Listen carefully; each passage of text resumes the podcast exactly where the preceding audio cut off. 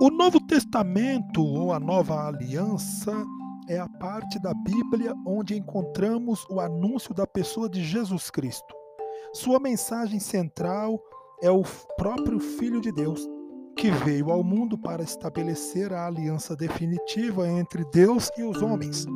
Sendo Deus e homem, o próprio Jesus é a expressão total dessa aliança.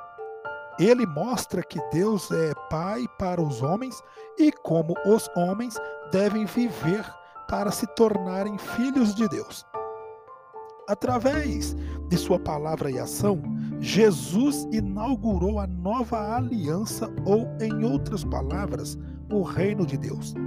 Esse reino, ou aliança, não é mais aliança com o povo, é aliança aberta a todos os homens, todos os povos de todos os tempos e lugares. Em Jesus, Deus quer reunir toda a humanidade como uma família em que todos são chamados a viver como irmãos, repartindo entre si todas as coisas. Essa grande reunião, onde tudo é partilha e fraternidade no amor, é o reino de Deus que, semeado na história, vai crescendo até que se torne realidade para todos. Jesus não deixou nada escrito. Ele pregou, ensinou e colocou em prática a vontade de Deus.